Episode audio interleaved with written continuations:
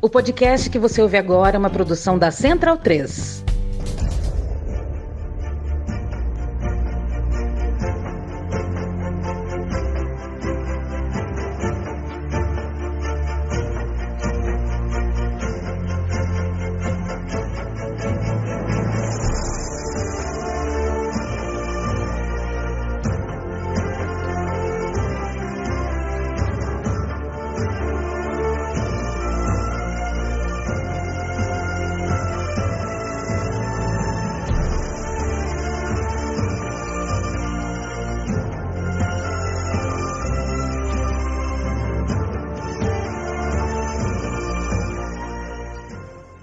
Bem-vindo, bem-vinda, amigo e amiga do Bundesliga no ar.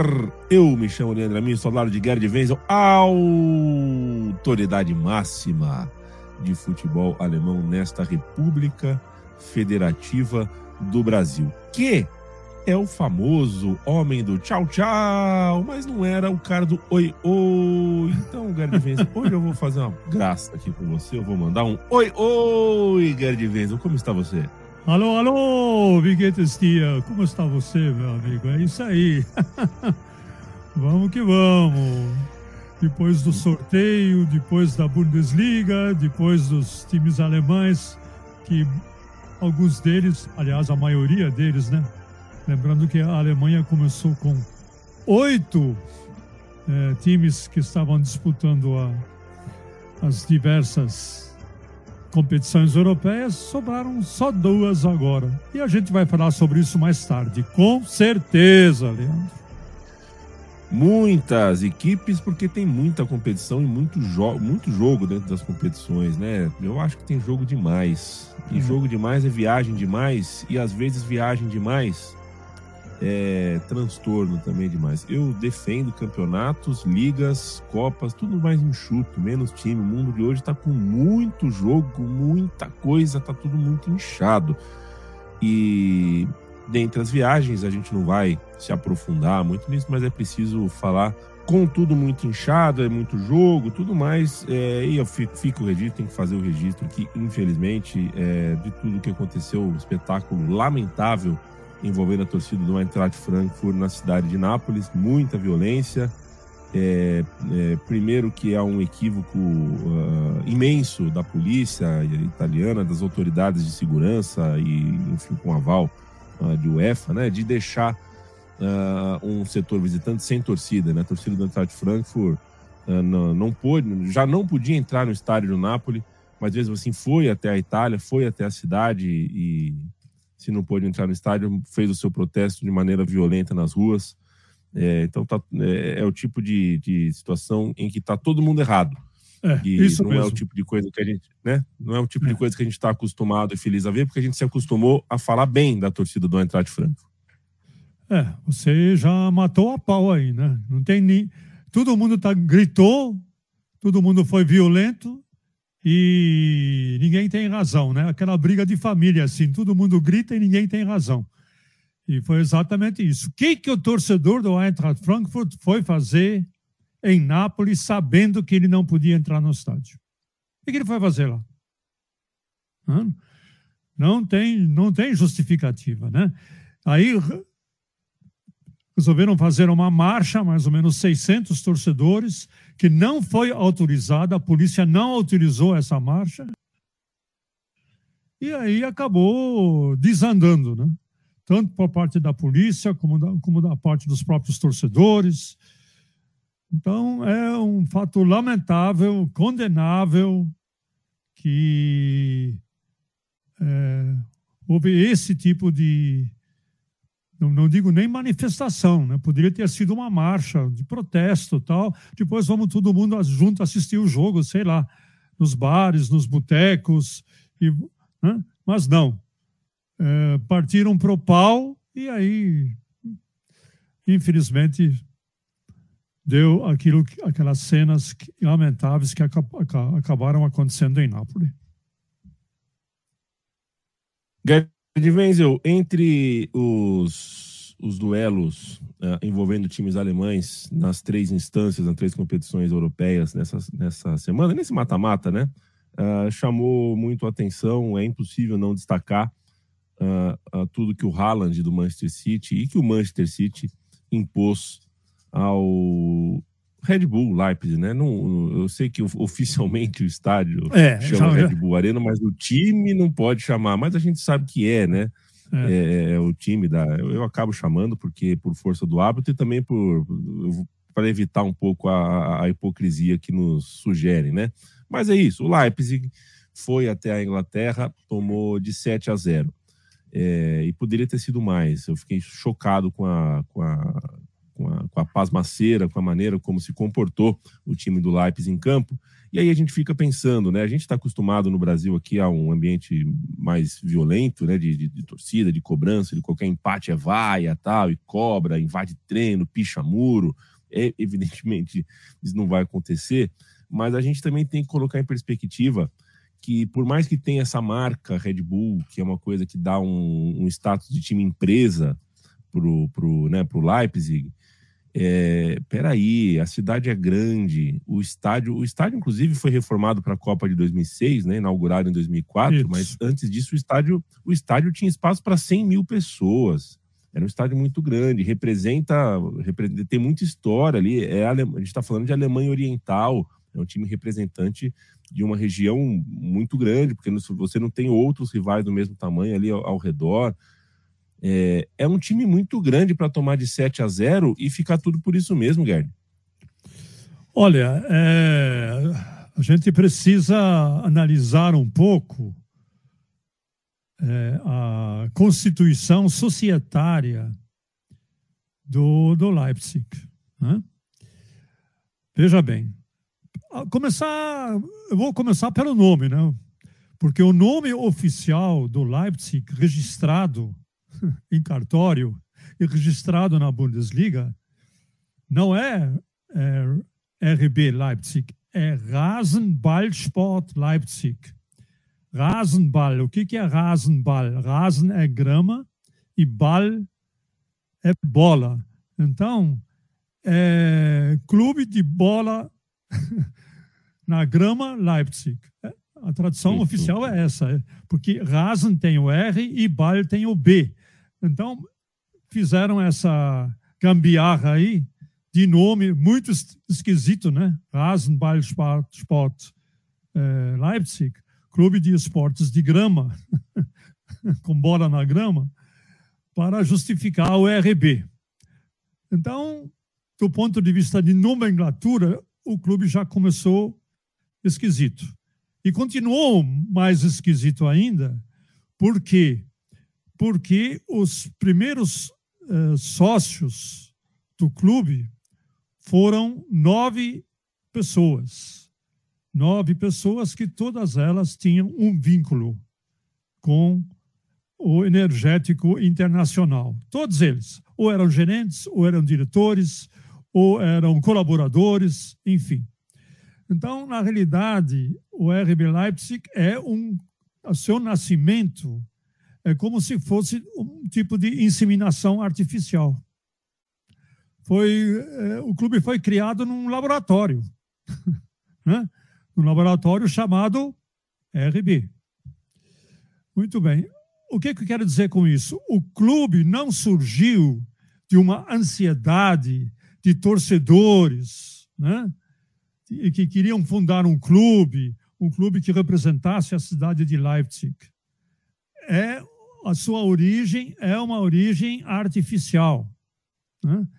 E até hoje tem pouquíssimos membros, os sócios. Né? Ah, os sócios que mandam mesmo, que têm direito a voto, são apenas 21.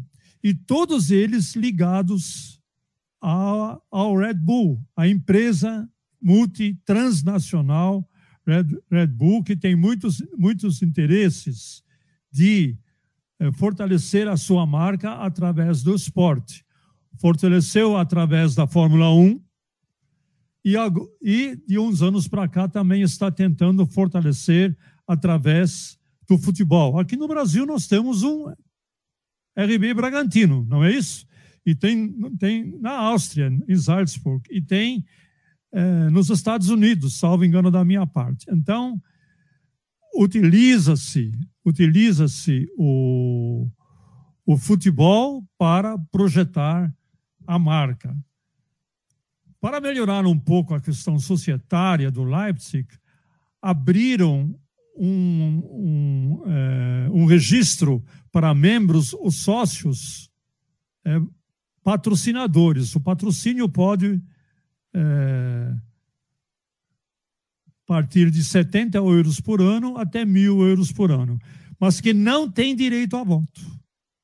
Então, na história do futebol alemão, existe uma praxe, uma tradição de que quem funda um clube são pessoas que estão interessadas, pode ser uma dona de casa, pode ser um empregado, pode ser um operário, pode ser qualquer de qualquer segmento popular e que fundam um clube. Foi assim com o Schalke 04, foi assim com o Borussia Dortmund, foi assim com o Bayern de Munique e por, por aí vai. Então essa é a tradição alemã. Essa tradição alemã ela é quebrada pelo Leipzig. E é por isso que esse clube é tão mal visto na Alemanha por boa parte das torcidas adversárias. Hoje, por exemplo, a, os sócios constitutivos que têm direito a voto no Leipzig são apenas 21 pessoas e todas elas ligadas ao Leipzig de uma forma e outra. E tem os sócios, entre aspas, patrocinadores, o que incentivadores do clube, que ao todo são 910, e que contribuem com o clube é, uma, uma anuidade de 70 euros ou até vai até mil euros. Eles têm direito a quê? Não têm direito a voto. Não têm direito a voto. E pelo fato de não terem direito a voto, essa, esse clube continua sendo mal visto. Você vai perguntar, bom, eles têm direito a quê? Eles têm direito a prioridade nos ingressos, né? ingressos para assistir os jogos, prioridades. Eles têm encontros com o time, um ou outro encontro com o time, e tem um fitness training à disposição no estádio do clube. E nada mais. Não mandam absolutamente nada no clube. Ou seja, o Leipzig é um clube onde a transnacional energética, RB, manda, de cabo a rabo. Não existe uma única decisão tomada no Leipzig que é submetido a uma assembleia, por exemplo. Isso acontece no Bayern, na assembleia. Acontece uma assembleia no Borussia Dortmund. Os sócios são convocados a participar e participar do processo de, é, de decisão nesses clubes. E isso no Leipzig não existe, e é por isso que o Leipzig é considerado um clube artificial. Ele não surgiu das raízes de Leipzig, das raízes populares. Ele surgiu da cabeça dos donos do RB. Então, é essa, esse é o grande problema, e isso e é por conta disso que vira e mexe a protestos né, no, no, nas torcidas adversárias por conta dessa artificialidade que é o Leipzig. Claro, aos poucos ele vai é, adquirindo, né, vamos dizer assim, né, vai haver torcedores, é, como já está havendo, porque nessa parte da Alemanha, essa parte da Alemanha leste, o único clube, o único clube que está na primeira divisão, né, é o Leipzig. Você vai dizer, não, mas em Berlim Oriental tem o Union Berlim, mas o Union Berlim tem uma história de uma comunidade de um bairro que fundou o clube. Esse bairro chama-se Köpenick, é em Berlim Oriental, e esse clube é, é, foi fundado por essa comunidade. Então, há uma diferença muito grande em você ser um clube formado por, é, por uma multinacional. Enorme. E, enorme, é gigantesco. Não há ligação com a comunidade. Nenhuma. Ele, o Leipzig agora tenta ter esse, essa ligação, esse, é, com a comunidade, mas continua praticamente, na prática, praticamente não existe. Agora, o, o projeto esportivo do clube é conquistar título, claro, como qualquer outro. Já conquistou um da Copa da Alemanha, agora tem já um time de futebol feminino na segunda divisão. Né? da segunda divisão do futebol feminino. Na atual temporada, inclusive, lidera a tabela e pode subir para a primeira divisão do futebol feminino alemão, que é uma, que é uma divisão muito interessante. Né? Infelizmente, a mídia também na Alemanha praticamente não dá cobertura ao futebol feminino. Né? Acho que até já comentei isso com você. Né? Até as revistas esportivas acabam dando assim, tipo, pé de página, alguma informação sobre futebol feminino. Então, é, é basicamente é isso. Né? A grande crítica, só resumindo a ópera, a grande crítica que se faz ao Leipzig é justamente essa. Agora, refletiu no futebol, esses 7 a 0 são uma decorrência disso? Não, 7 a 0 são, se 7 a 0 que o Leipzig levou, primeiro, são uma decorrência do futebol extraordinário, né? que é praticado por um atacante chamado Erling Haaland, marcou cinco gols, e Guardiola, antes que ele quebrasse o recorde que um artilheiro em gols na Champions League, Guardiola me saca ele de campo, houve muita, muito protesto em relação a isso, e uma é, atuação é, simplesmente desastrosa do Leipzig, né? e que acabou levando essa, essa, essa levada essa lavada de 7 a 0. O Barcelona também, do Bayern, chegou a levar oito gols, acabou sendo goleado. Enfim, há uma diferença de prateleira ainda muito grande entre Manchester City e Leipzig. Né? Até o Leipzig não está na primeira prateleira do futebol alemão. Imagina que esteja, gostaria de estar, mas está a anos-luz né? de um time, no meu, no meu entendimento, como o Bayern, como o próprio Borussia Dortmund, etc. e tal, por conta da sua constituição e por conta do seu elenco, etc, etc, etc. Então, é, é, o Leipzig ainda vai demorar algumas, alguns anos para andar de pijama no coração do torcedor de Leipzig. Até agora ele não anda. Né?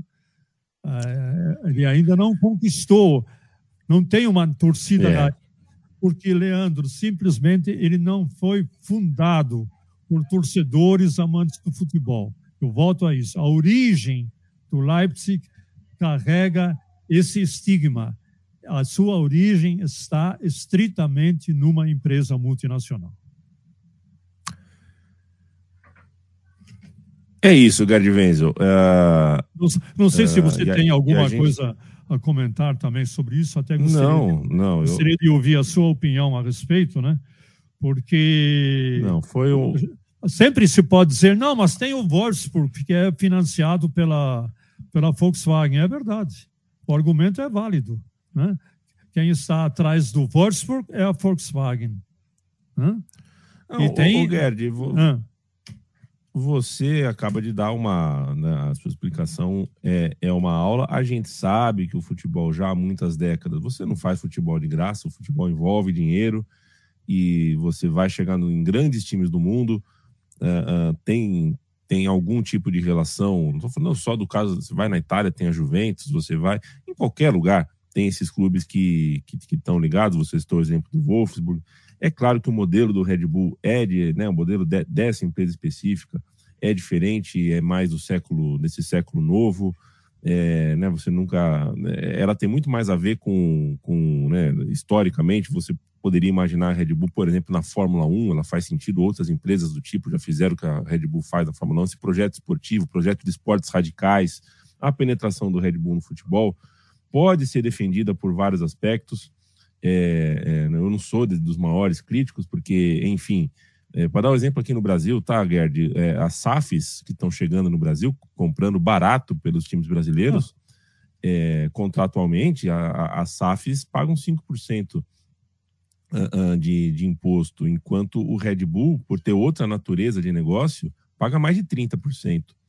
Né? Então, é, não, é um, não é um negócio, não é uma conta tão simples de ser feita e a gente vê que existe pensamento de longo prazo, existe um tratamento razoável para bom na ideia de captação de jovens talentos, formações de formação de jovens talentos.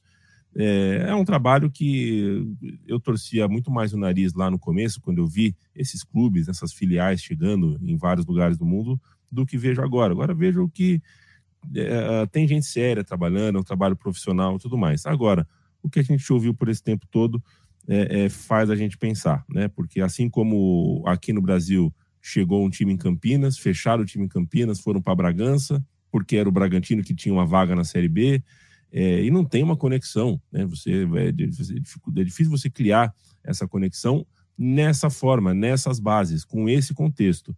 E a gente está falando de um pedaço imenso da Alemanha e um pedaço que o futebol alemão se, se é, é, sente falta, né? que é essa parte oriental da Alemanha, um espaço muito grande de muita gente apaixonada por futebol. Que bom seria se daqui para o futuro, se daqui um tempo, a gente sentisse uh, esse projeto com, com mais adesão, com mais aderência, com mais conexão. E quando a gente fala de futebol alemão, a gente está falando de vários exemplos de conexão única, de conexão ímpar entre sociedade, entre comunidade e clube. O Borussia Dortmund talvez seja o maior exemplo disso, de como você cria ao redor de uma cidade, de uma sociedade, um clube que representa todos eles. Leipzig precisa disso. Leipzig é, precisa de um time desse.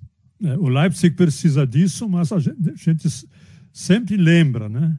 Inclusive no ato fundador desse clube, é, um dos diretores, que já não, inclusive não está mais no clube, mas ele afirmou categoricamente: nós não queremos torcida ultra enchendo o nosso saco. E por isso que nós não vamos abrir, nós não vamos abrir para torcedores é, a possibilidade de eles serem associados ao clube com direito a voto. Quem vai mandar no clube não são os torcedores. Ele disse isso claramente. Né? Hum. Então, por conta disso, né, é, o, a reação da torcida, é, em geral, da Alemanha, né, foi contra o, contra o Leipzig por conta disso, porque é, o, o RB Leipzig ele é percebido pela torcida, pela torcida na Alemanha como uma empresa. Né? Com uma empresa de energéticas que quer fazer bonito através de um, de um clube de futebol. É assim que a torcida ultra, a torcida radical, percebe o Leipzig no campeonato alemão.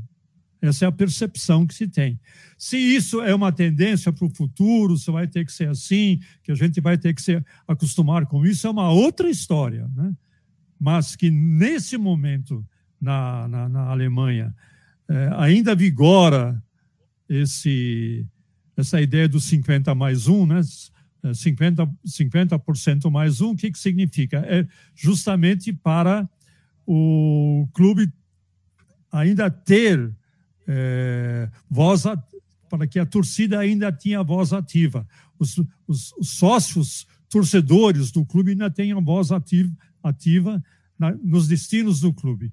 E o RB Leipzig simplesmente fez o seguinte: os sócios ativos do, do RB Leipzig têm direito a voto, são apenas 21.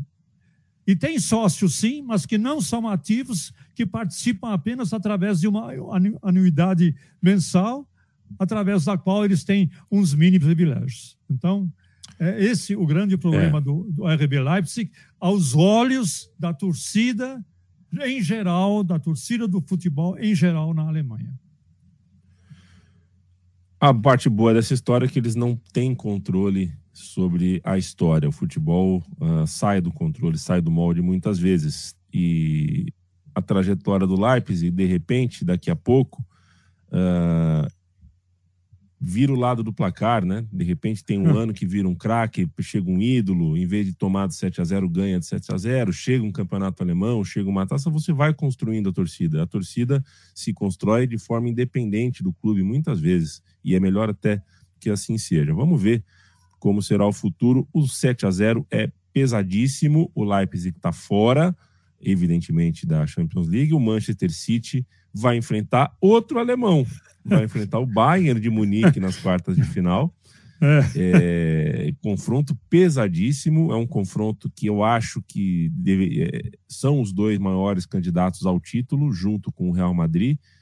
É, então é um jogo pesadíssimo. Bayern enfrenta o Manchester City. Na semifinal, enfrentam ou Real Madrid ou Chelsea. O outro lado da tabela é o lado, digamos, a chave italiana. Enquanto isso, na Europa League, sobrou também só um alemão, o Leverkusen, que enfrenta a União Saint-Galois, um time muito, de nome muito pomposo da Bélgica. Lindo. Se passar lindo, né? Bonito o nome. Se passar pelo Galois, enfrenta na semifinal ou o Feyenoord ou a Roma. Que tal para é. você, Gerd Wenzel, o que então, sobrou para os alemães em instância então, continental?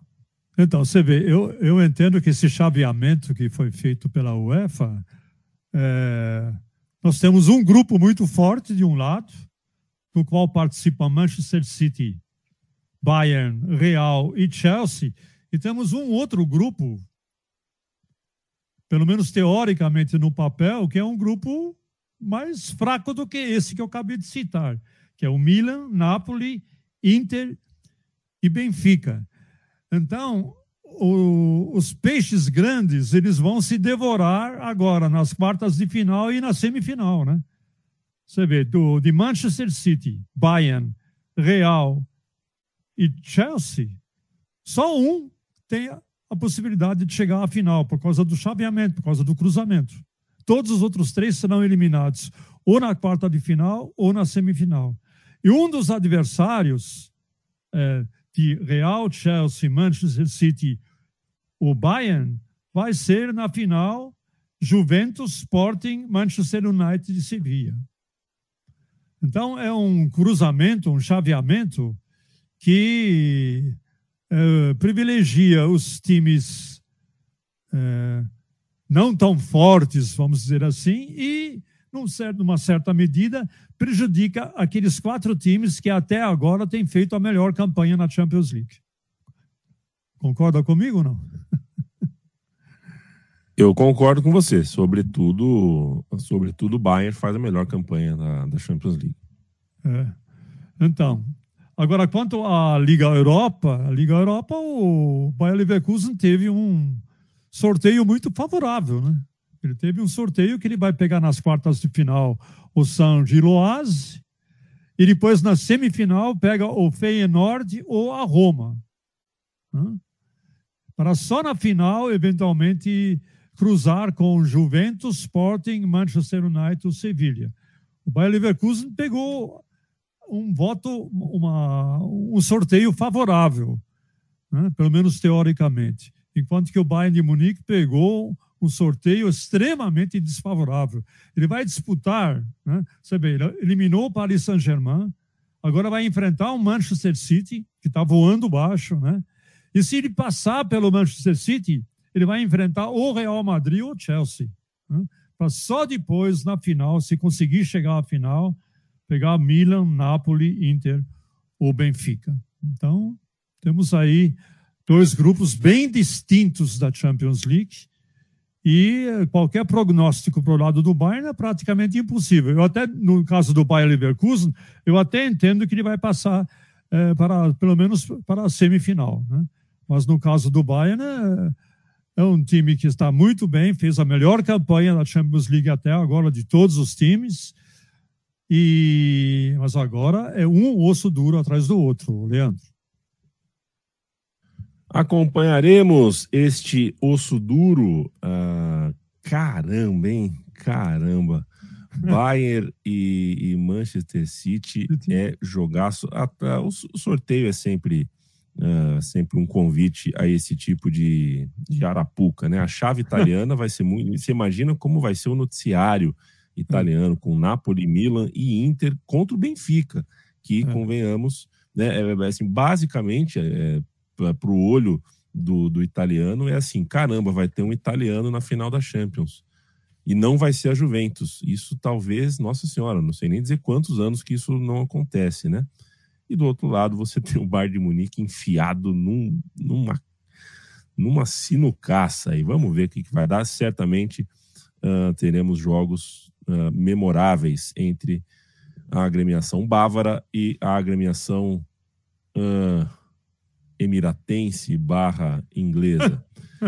É, já que a gente, né, não é, você é para bater no Red Bull, né, Gerd mesmo, vamos bater em todo mundo, né? Vamos bater em todo bater, mundo, né? Vamos, vamos bater em todo coerente. mundo. É, vamos ser exatamente. coerente, exatamente. Pra gente ir embora, Gerd Wenzel, para passar a regra, hoje é dia 17 de março, a gente grava isso no dia que começa a rodada 25 da Bundesliga é, Mönchengladbach e Werder Bremen se enfrentam nessa sexta mesmo. Pode ser que você já esteja ouvindo a gente sabendo o resultado.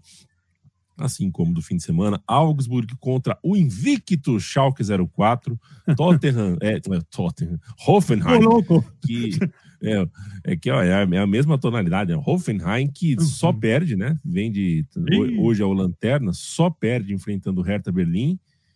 É, e é jogo para mudar, em jogo de seis pontos. Se o Hoffenheim ganha do Hertha Berlim, passa de 18 passa o 15 Então, jogo de altíssimo uh, uh, grau de importância. Stuttgart e Wolfsburg, Bochum e Leipzig, Dortmund e Colônia. E no domingão, uh, depois do. Não, é 11 e meia da manhã, então é antes do, churrasco de Gerdin Veso em sua. Opa, já tem a picanha esperando. Né? A picanha ficou mais barata, né? A picanha tá barata é, mesmo, viu, rapaz? Tá barata, tá barata. Eu, opa, já mandei braço, já tá na geladeira domingo depois do jogo.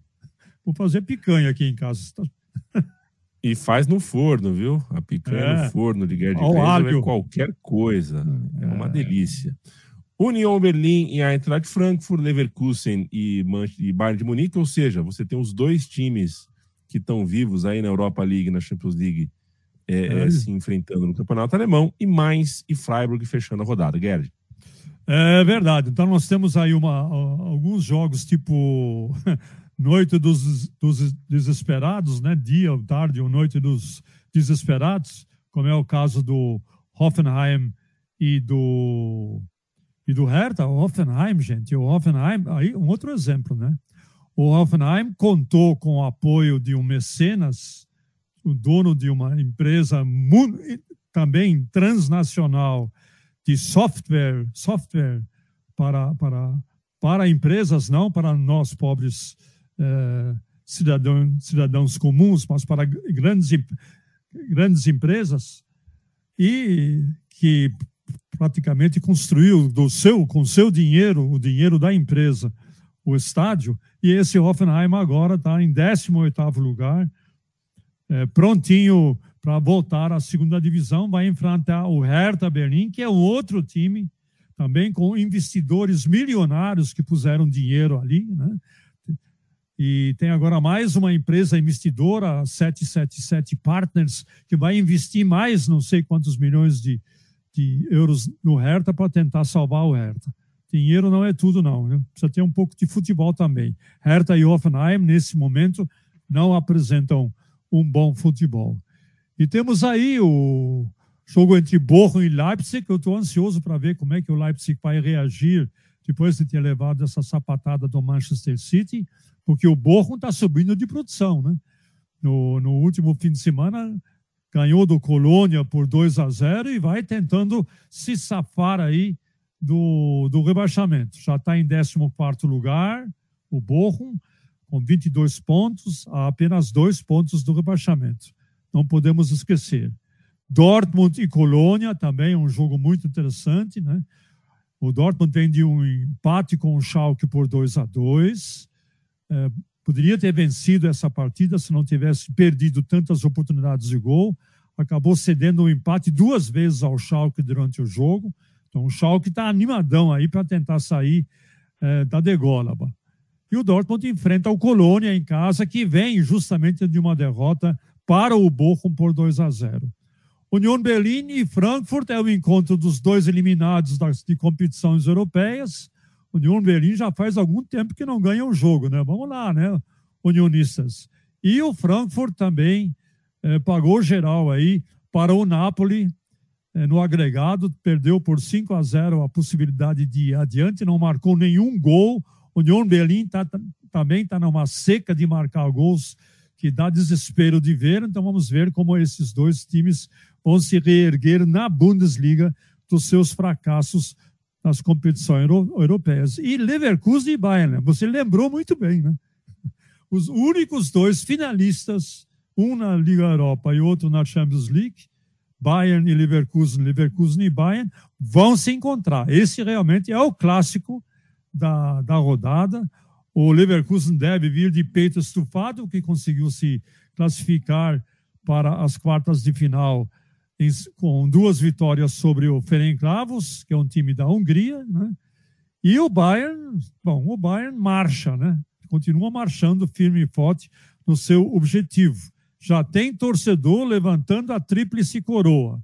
Se o Bayern de Munique levantar a tríplice coroa, Leandro, vai ser o único time europeu na história que vai ter levantado pela terceira vez, pela, pela, por mais uma vez, a tríplice coroa, né?